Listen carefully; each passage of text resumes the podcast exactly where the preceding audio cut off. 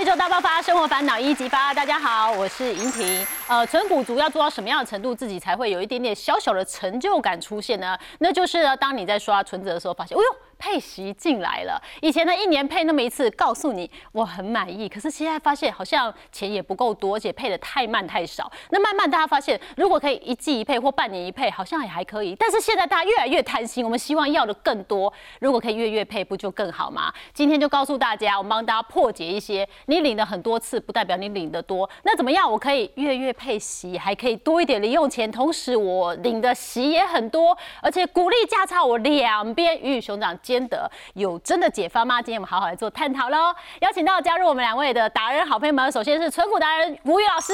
啊，主持人好，各位观众朋友大家好，我是古鱼。还有我们的佑佑，明姐好，各位观众朋友大家好。哎，说实在的啊，真的哦，成就感是这样慢慢累积来的。你会发现哈，刷了存折那叫叫成就感。那以前呢都说一年领那么一次股息，哎呀，好像真的很开心。但是其实现在慢慢觉得，如果每个月都让你有点刺激，你就觉得哇，这个月又充满干劲，我要努力上班多赚一点钱，然后那我们继续持续。的做存股，哎，对于很多刚做存股的人啊，又又，你有什么样的建议？因为你自己持续也有在做一个布局嘛。嗯，我觉得现在小资主最常遇到问题，应该说他都会觉得说他们好像钱都不够用，没有办法投资，然后去做储蓄，然后可以领这个股息。但我觉得很建议，真的大家就是一定要想办法领到薪水之后，起码想办法，不管怎么样，先抠个三千块下来去做投资。嗯，但如果你的呃，余裕比较多的话吧，会建议大家可以用一个就是大家听你，但是是很实用的方法，叫做富人公式。我可以先举我朋友的例子，因为我大概三年多前跟这个朋友认识，然后因为当时就有在做一些理财的，因为我那时候已经出书了嘛，所以我们就会聊一些理财的事情。那他就跟我聊说，他薪水五万多，可是他的存款大概只有十几万。哦，他已经也三十几岁了这样子，然后我们就聊一聊之后，就依据他的薪水，然后去帮他呃讨论一出。讨论出说，哎，到底每个月要存多少钱？所以后来他就是按这个计划去执行之后，现在大概过了三年多，他现在资产已经累积快要一桶金了。但是我觉得这个方法就其实也不难，就是我现在要跟大家讲，就是富人公式的部分，就其实很简单，就是呃一开始呃这个公式其实就是收入减掉你的储蓄，剩下才是你的支出嘛。嗯。但很多人遇到一个问题是，他不知道怎么抓出这个储蓄的金额。那通常我们会建议说，那你就先记个流水账。大概记个半年，因为你每个月的呃收支可能会不太一样，你可以抓一个平均数这样子。那你有了大概知道说，哎，我这个月可能每个月平均下来大概可能花个一万五，那你薪水假设是五万好了，那你就可以先扣掉那个你的支出的部分，你就知道说，哎，其实我大概可以存个三万块。这会不会太太多？但反正总之就是你可以算出大概知道你要花多少钱，那剩下部分你就可以好。假设你一个月可以存个三万，那你不一定要存三万，你可以给自己一点余裕或是奢侈的空间。假设你一个月存个一万五就好，所以你就是以后领到薪水第一件事情就是五万块收入嘛，然后储蓄的部分就是一万五先扣掉，剩下三万五才是你可以花用的部分。就是听起来很简单，但是你只要照这个计划去执行，其实。真的不难存到钱，对，就是你的储蓄先聊点啊，说多少就多少，自己不要给自己这样子，有时候心软，对不对？对。那你收入直接扣掉储蓄，才是你这个月所有能花的，不要说，哎，不然我这个月花比较多一点，储蓄就少一点。对。你就是一定要把储蓄咬得紧紧，咬得牢牢的。那现阶段来讲呢，如果在做这个布局的话，你自己有一些调整吗？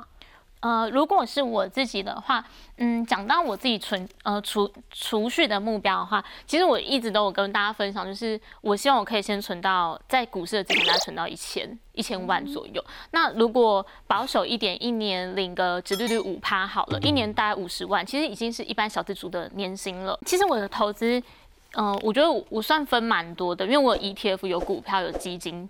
种种对，然后如果以单纯目前我 ETF 手上的部位来说，我现在其实最大部位是债券，哦，就是 ETF 这一块，几乎快占你的一半了。对，已经快啊，但是我那天是用市值算，但反正基本上就是买到差不多一半，嗯，就是 ETF 的部位。那再来就是我的市值型 ETF，大概就是目前是大概四分之一，嗯，那这个我是打算长期存的。那债券 ETF 我是贪心鬼，我打算之后 降息的时候我要卖掉这样子。对，那产业型跟高息型的话，其实呃，因为因为之前涨涨比较多，因为我产业型是纯电动车相关的 ETF，所以之前就是涨比较多的时候，然后因为那时候蛮多高股息 ETF，其实也不小心变成 AI 概念的 ETF 嘛，所以那些我其实前阵子有做一些调节，所以他们这两个部位现在是比较低的这样。是，但是至少你每个月的创造出来有一万个被加其他的股票的话有。这样子。哦，对，所以离你的一千万越来越近，越来越 近了好，我相信大家都希望呢，这个理财能够越来越有成就感，就是你要看到成绩嘛。那要看到成绩，你就更加的了解什么样的投资工具适合自己。今天古雨老师就来帮我们解惑啦。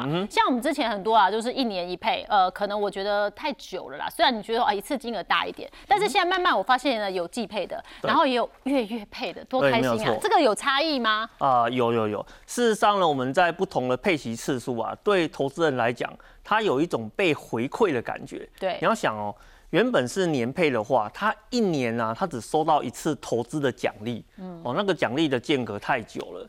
可是呢，当你的配息的次数变多之后，你的一年被奖励的次数也变多了，所以呢，在配息的次数从原本一次哈，然后呢变成四次，甚至变成十二次之后，它对投资人最直接的就是它被回馈的次数变多了，所以你会更愿意把你的资金放在投资市场里面。对，就像你以前一拿到奖金就想，下个月要更充满干劲，哎每次一拿到，下个月就去冲。对对对对对，那当然了，除了呢，呃，它有一个激励的感觉之外啊，哈、我们讲一个更实务一点的问题，你的配息的次数越多啊，事实上呢，你就越不容易被政府课到税收。哦，好，因为呢，我们在领股息的时候，它有一个很有趣的规定，哈，就是呢，你会有一个补充保费。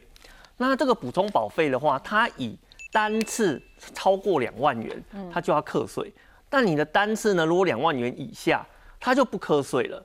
那我们就会有一个很简单的逻辑啊，你一年领一次比较容易超过两万，还是呢你一年呢领四次、领六次、领十二次，它容易呢一次领超过两万？当然是一次领啊，全部加总起来就很容易破两万啊。对，没有错，所以它这个就很有趣了，你知道吗？你如果一次领两万的话呢，你会被课税。可是呢，你的两万呢，如果分两次领，其实才一万而已，哎、哎，你每次领一万，可是你的总数还是两万啊。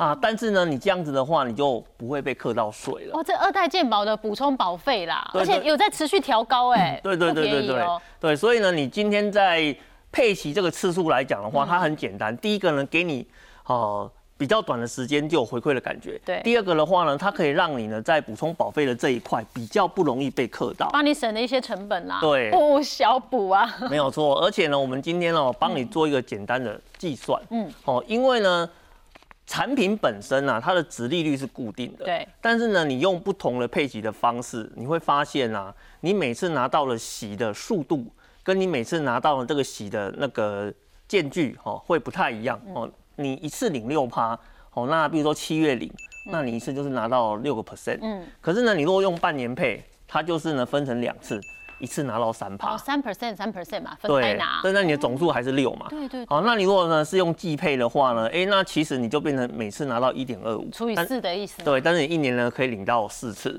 所以呢，你看哦，当呢你的配齐的次数越多，嗯，哦，那你每次拿到的钱虽然比较少，可是第一个呢，你的总数是不变的，然后第二个你要注意的事情是什么？你拿到钱的速度变快了。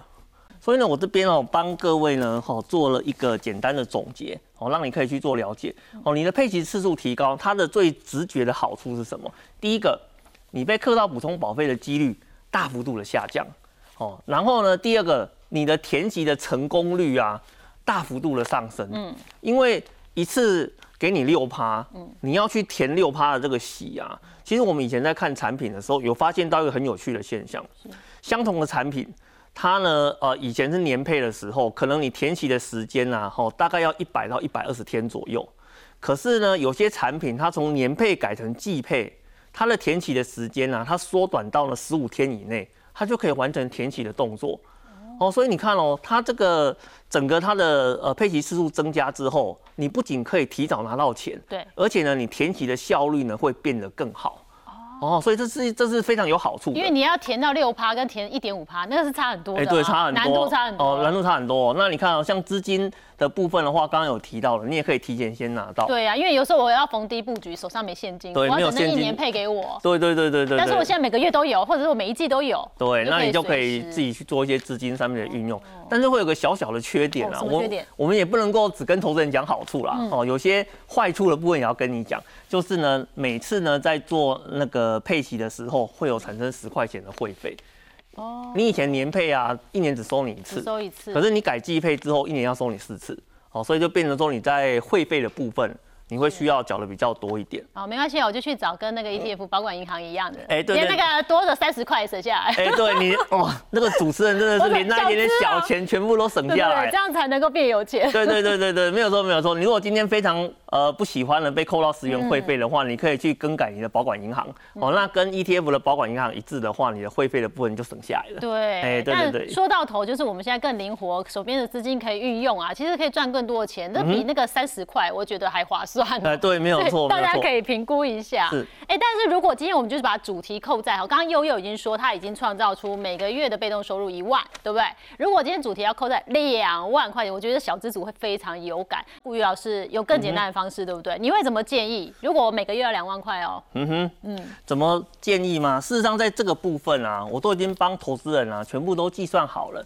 哦，那我在这边的话呢，把目前市场上非常热门的这些高股息的产品，我先帮你做一份清单。嗯，然后呢，最上面的话呢，哈，我把市值型最大的这一档产品，我会把它列在这边。0050啊，零零五零的这一块，让你来当一个参考。那事实上，你从这个里面来做参考的话，你会发现啊，哎，它的股价不同，殖利率不同，需求张数不同，投入资金不同。嗯，这边呢有几个非常大的一个关键哦。最关键的地方在于说，这档产品它本身的年化殖利率的表现哦，到底是多少？是事实上呢，像刚刚悠悠这边有讲到嘛，你早期的很多的产品，它因为没有导入平准金的关系，所以呢，它的殖利率啊，它是好会上下不停的浮动的。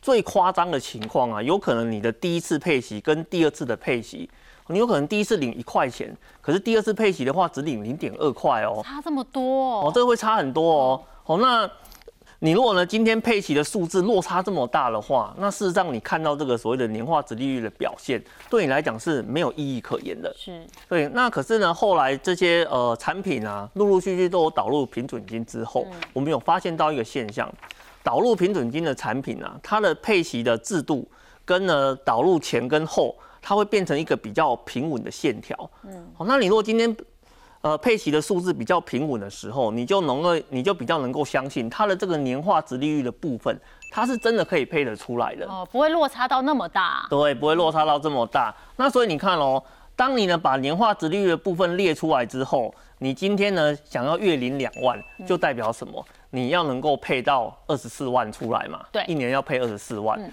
那你今天要配到二十四万，其实最关键的点就是你不能够挑年化值利率太低的一个产品。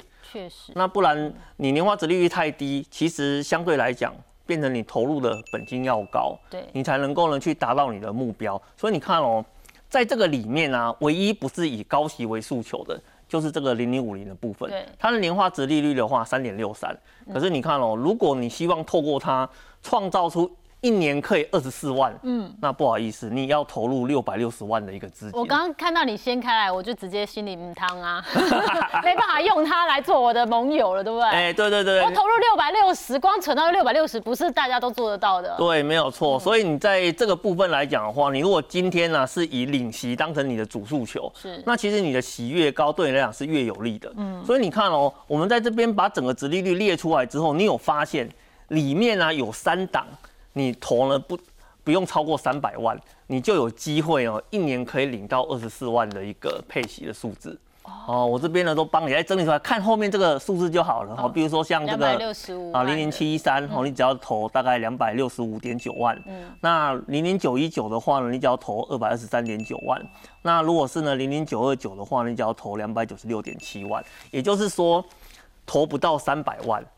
一年的话呢，帮你自己每个月加薪两万块。我、在这个数字上面的话呢，张数跟数字我全部都帮你整理出来了。对，哦，那你在这里面的话，你就可以看到了。哈，像其实里面呢、你要达成这个目标，最容易的应该就是买零零九一九了两。百五十万都不用。啊，两百五十万都不用，对哦而且它的殖利率呢非常的高，哦，它殖利率的话大概有四个 percent 左右，呃，而且呢更重要的是什么？它其实呢，它目前整个配息的状况啊，非常的稳定啊，嗯。比如说它第一次配零点五四，它那个最近一次准备要配息，它又还是呢，呃，要配零点五四块，也就是说，你看它整个年化值利率跟它配息的数字，在有平准金的加持的情况之下，它可以跟你保证，我配出来的这个数字的话，它是一个比较稳定的一个状况。那我们透过高股息的 ETF 呢，创造出哈月被动收入可以两万块钱。但最近呢，这个热度非常非常超级爆炸夯的，就是债券型的 ETF 了。我们是不是可以透过股债的搭配，或者是呢债债的搭配哦？等一下我们就来抽丝剥茧带大家了解。不过要说到美债 ETF，其实很多投资朋友前一阵子是真的很热、很热衷哦，那专心在研究。但是之前大家又讲到说，好像有这个美债被降频的问题哦。这些下我要进场还是不要进场？心里真的总是有点不踏实。嗯，没有错。老师，美债它被降平这件事情啊，我会跟投资朋友讲说，没有什么好担心的啦。因为呢，它也不是第一次发生在这个市场上面，嗯，所以你看我这边帮各位哈准备了一张图哈，我们在市场上呢有三间主要的信评公司，嗯，哦，那三间信评公司的话呢，它的整个平等的状况呢，我都帮你整理在这边哈，惠誉、S M P 跟那个穆迪，哦，主要的有三家公司。那事实上呢，在二零一一年的时候。标普这一间，嗯，他就已经把美债的部分做过一次呃降频的一个动作了，嗯，所以呢，你看哦，在以前一开始啊，那个三大信评公司给美债的等级都是 AAA，嗯，那可是呢，以目前来讲，S M P 它已经降到 AA Plus，嗯，哦，那接那接下来的话呢，还有那个穆迪这一间的话呢，也会跟他做降频的一个动作，对，但是呢，你看哦，事实上美债降频，它对市场有没有造成一些影响？有。哦，它在短时间的话呢，造成它的一些价格上面的波动，可是之后的话呢，啊。价格的部分还是都往上去了，哎，所以一开始大家真的是有恐慌，真的有一些卖压。对对对对，跑啊，啊会跑啊会跑啊，因为你今天只要听到那个任何呃那个像是重大事件发生的时候，每个人的第一个反应就是赶快先跑再说。是。那跑完之后的话，那你就会站到旁边去，嗯，然后看看说，嗯，到底发生了什么事情。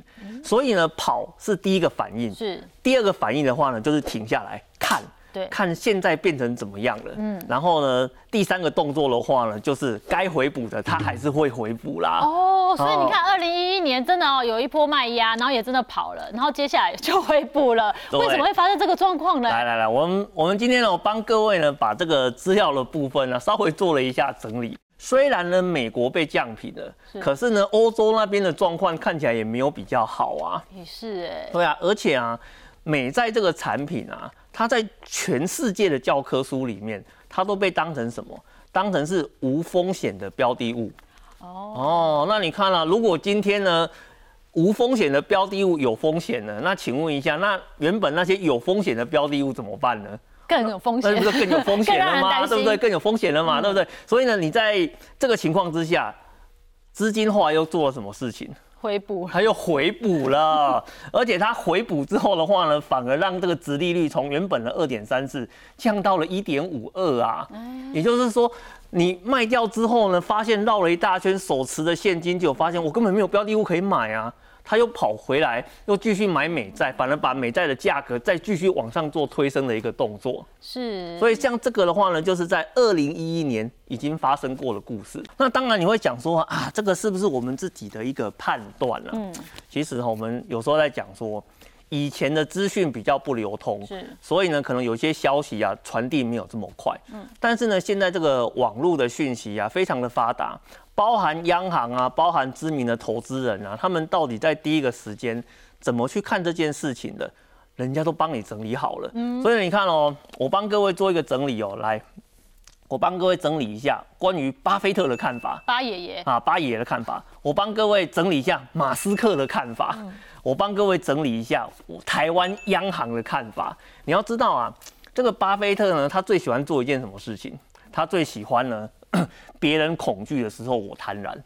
所以呢，你看哦，那个巴菲特的话，他说了什么？他说不用怕，继续买。他还在继续买。对他继续买啊，继续买。那你看啊那个全球首富的话呢？他讲的话呢更过分了。人家是人家呢，股神说继续买，嗯，然后呢，马斯克说什么？无脑买，你就是买就对了，因为反正你也没其他选择。嗯，那台湾的央行是怎么说的呢？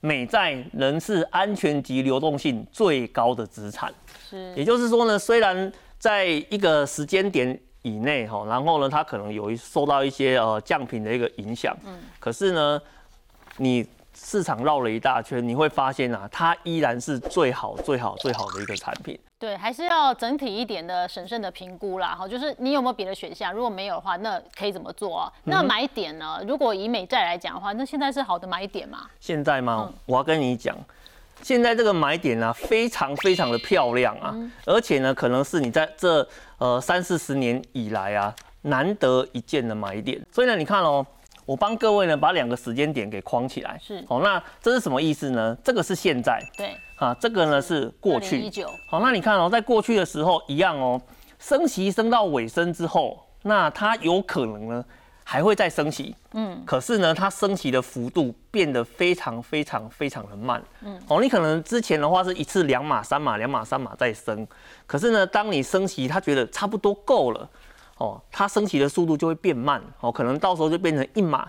哦，半码哦，这样子的速度呢，慢慢的升上来，对。最后就会呈出现一个状况，会呈现高利率一段时间，嗯，哦，高利率一段时间，然后呢，随着呢你的整个经济哦开始出现一些衰退的讯号出来之后，它就会开始啊做降息的动作。那像这一次是比较夸张了，哦，这一次的话刚好遇到那个哦那个疫情的关系，所以呢一口气降到零哇，啊，几乎降到零。所以你看哦，降到零之后又维持了好一段的时间，嗯，然后现在呢，又又遇到政策上面的一个需求，要打击通膨嘛，对。所以你又升上来了。对，我们问主持人哦，请问一下，我们现在的升息呀、是不是大家都说已经快到尾声了？对，你看哦，之前都是两码三码在升嘛，可是最近在升息呀、要么呢不升，嗯，要么呢可能会升一码。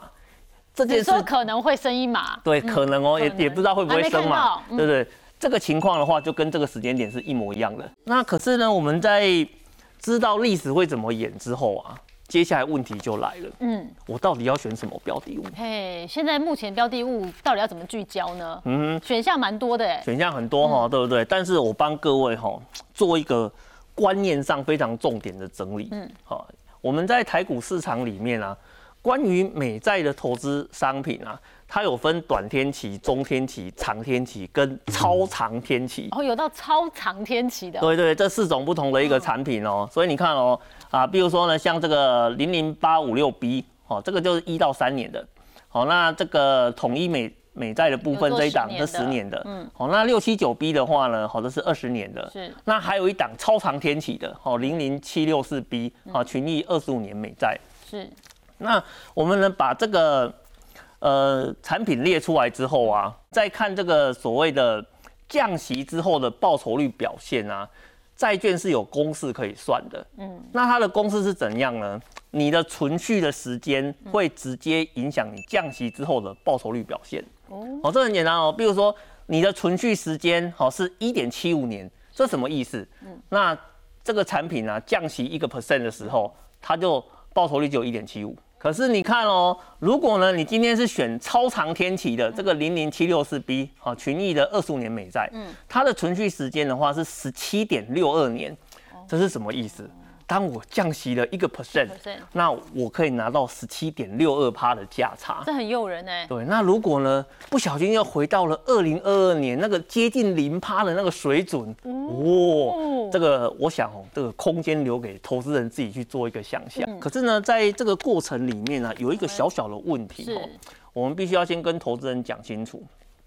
其实我们刚刚在前面的手板里面有讲到一个东西哈、哦，你的那个高利率啊，诶，有可能会维持一段时间。是，哦，一旦停止之后，这个时间的话呢，哎，maybe 要一年的时间哦。对，那它那个时间拉好长哎，对，那其实还拉很长。我还不知道会不会超过一年都有可能哦。对对对对，所以千万不要想说我在这个时间点去投资美债，你就呢可以马上哦拿到呃降息的一个机会。有可能你在这个时间点投入之后啊，要等一年以上哦。哦，你才会遇到这个真正降息的机会。嗯所以呢，我们今天在针对美债的产品做投资的时候，请你务必要记住，请你用分批进场、定期定额的方式，然后去做投入的动作不。要贪心，直接 all in 哦。哎，对对对对，不要贪心啊，不要贪心。两三年在那儿，对不哎，对？你有可能 all in 之后，后面又再升息两码怎么办呢？哦那你心情就不开心了。是是是，所以呢，我们采用那个定期定额的一个方式，因为你如果今天是维持一个高息的那个利率，维持好长一段时间，代表你这段时间投入的成本都不会差太多。嗯，好、所以呢，你用呃定期定额的方式来做投资的话呢，其实对你的伤害是比较小的。是然后第二个的话呢，请你要注意标的物溢价不要超过一个 percent。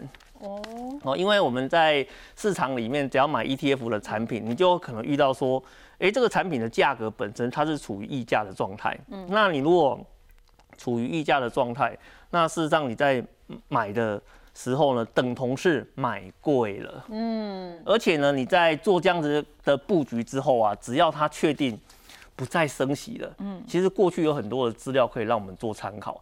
如果呢，它确定不再升息了，哦，你看哦，六个月、一年跟两年之后，好像这种呢长天期的美债，它创造出来的报酬率其实还不错哦。比如说。呃，确定不再升息了哈，六个月之后，你的报酬率也有可能会拿到十五个 percent。嗯，那你如果坚持两年的话呢，你的报酬率有可能会拿到四十二个 percent。那是不得不说，刚刚佑佑的分享真的，我觉得蛮好的。他的债大概四十九 percent，你几乎是鼓舞债务了，接近了，对不对？那债券型 ETF 呢？你自己是怎么去做分配的？我现在。诚实，诚实哈，灵魂拷问。我是为了价差，所以买债券的。所以我其实现在配的话，像我自己当时是，我是从去年年底开始买，但是我大概。因为我当时就有预设还要投一笔资金，所以我现在已经买完了。那我就是分这三档，那第一档我也是买长天期的美债 ETF 这样子。那我这一档就是想说，就是因为像古雨老师跟我分享嘛，因为越长天期的之后降息，它存续时间越长，所以它的报酬率就会越好。所以这档我降息之后，我就要拜拜 卖掉卖掉了。但因为我血液里面有赌徒性格的部分，所以你买了正二，对，我买了就是杠杆型的 ETF。你真的很狠呢。但我觉得他的问题是。我现在回回过头来看，我觉得这个决策有一点点太急促了，是因为，嗯，因为确实后来就是利率政策有点反复。那其实我们现在去看那个联总会的 Fed Watch 的那个预测，其实大概要到明年大概六月的时候，但是这个时间有可能会更长。但所以你买这个的问题就是它没有配息。所以我现在资金就有一点点算是卡在里面不能动，但算了，因为就像古雨老师刚刚有讲，因为历史会循环嘛，所以它终归会降息，所以算了，现在就放在里面这样。但是你的元旦美债至少买的比我好，我溢价三呢，对我刚好买在没有溢价的部分，所以至少买的比我好，我也要慢慢把它调节掉。然后再来就是因为呃，我觉得现在你回去看那些投资级的公司债，其实它有一些殖利率都还不错，是，其实已经跟高部分高股息。打平了，那像我后来看一下，现在投资级债券的呃，值率的话，大概都有到六趴，嗯，对，所以我觉得就是你等于就是前面两档拿来做价差，然后最后一档这个是我看准它的值率不错，那它将来降息的话，它的存续期间大概是十二十三年，所以它之后如果每降一个百分点的话，它大概会涨十二十三 percent，就是它，我觉得它是算是比较均衡啦，价差跟利息均衡，那前面就是我要。接受它价差的那个部分，对，但是我觉得债再配好像你也配的不错嘛，虽然你股债已经有做分配，但是你在债的部分其实它也有比较高获利的一个分配哦，我觉得这个是一个可以参考的方向。那至于溢价呢，就 let go 好不好？我自己 我自己 let go。啊，那这样严格说起来啊，如果说到溢价的话，我们大家也稍微了解一下嘛，因为现在市场上的产品确实呃有一些有溢价，或者有些溢价的状况比较没有那么严重的，我们可以怎么挑选？哦，那事实上呢，我们在看这个所谓的折溢价的部分啊，投资者稍微有个概念啊。我们今天呢在买 ETF 的时候啊，它的主要价格的方向是看你的。净值是多少？对，好，那你的市场价格如果比净值高，我们都称为是溢价。嗯，溢出来了。对，你溢出来了，那溢出来的部分呢，就会被修正回来。对你溢出来就是送给人家。哎，对对对，就等于是送给人家，都送给人家。所以为什么我们在前面会讲说，啊你在买产品的时候啊，不要去买溢价的一个产品。嗯。但是最好的话呢，可以买到折价的产品。哦。哦，如果今天折价的话呢，就我就赚到了。哎，对，等同你直接买的当下的话，你就已经保证是赚到了。嗯，所以你看我们在这边的话呢，也帮各位哈把那个每一家长天期的那个美债的产品哈，全部都列在这边哦，来给各位做一个参考。那事实上呢，你会发现呢，每一家产品呢，它的一个折溢价的状况。好，会不太一样。嗯，好，比如说像那个哦，刚刚悠悠买的这个元大美在二十年这一档产品，它目前的一个折溢价状况是二点二四个溢价比较严重。对，那为什么会它的溢价特别严重了？其实呢，就是跟投资人有关系啦。因为呢，投资人对产品的认识有点不太够，嗯，哦，他以为全市场只有这么一档产品而已，嗯，所以呢，大家都疯狂的涌进的话去买这一档产品，所以造成它有一个溢价的状况。是，但是呢，我们在做 ETF 投资啊，有一件事情是很关键的，就是如果呢这档产品它追踪相同的指数。它就会得到相同的报酬率表现。嗯，所以呢，你在投资市场里面的话，你如果发现了有一档产品它已经溢价了，哦，那很简单，我就买其他档追同相同指数的产品就好了嘛，对不对？比如说你说，哎。元大美债哦，它目前溢价哦二点二四个 percent，那很简单啦，那我就去买国泰美债、富邦美债或是中信美债，这样子就好了哦。因为你看像其他产品的话，它事实上就没有这么大的溢价的一个状况，这样的话才会哦说你不会在买的那个当下哦就有。啊，那个赔钱的那个感觉嘛，因为你买溢价的话，等同是别人把你的钱给赚走了。对。哦，那你如果呢，今天谈到是说，我希望我在买的那个当下是赚钱的。嗯。那现在的话呢，好像那个群益二十五年美债的这一档，嗯哦，它目前是属于折价的状况。嗯。也就是你买进这个当下，你不仅能马上就赚到钱了，嗯，而且呢，它的整个存续时间又是市场最长的，所以之后的话，如果开始。呃，出现降息循环，然后它的整个呃那个表现的空间会是最好的。嗯，那这样说起来，如果一手报了有发现溢价的这个元大的话，那你会怎么建议？如果报了一手哦，啊，你报了一手，不是我我替别人问的，啊，替别人问的，是不是？其实我们会这样子建议啦，好，那你这个溢价的一个产品啊。哦，你如果舍不得把它卖掉的话，因为其实我们这样子讲哦，因为我我们不太确定你买的那个当下它溢价的状况是多少，你只知道说我现在报了这个产品它是溢价的。对。那既然已经是溢价的产品，就不要再继续买了。嗯。哦，你就直接呢看你的需求是什么。你如果还是多买几张折价的补回来心里的洞。哎，你如果是买折价的话，你心里的感觉就立刻。平复回来了嘛，对不对？你如果继续买这个溢价的感觉不好啊，哦，你买这个折价的话呢，哎，他的呃整个心情上非常的好，而且呢未来的一个表现的空间又非常的大，哦，那这样子的话，可能你在投资的心情上就会变得比较开心一点。对，因为像佑佑有买了，可是他没有溢价到啊，所以就还好，他就放着就好。对，那如果溢价到的话，你舍不得就先放着吧。对对对，就先放着。或者逢低再布局。你就直接买 没有溢价的就好了嘛。对对，一开始 miss 掉这个啊，就变成。后面转的就吐了，其实先吐一些出去。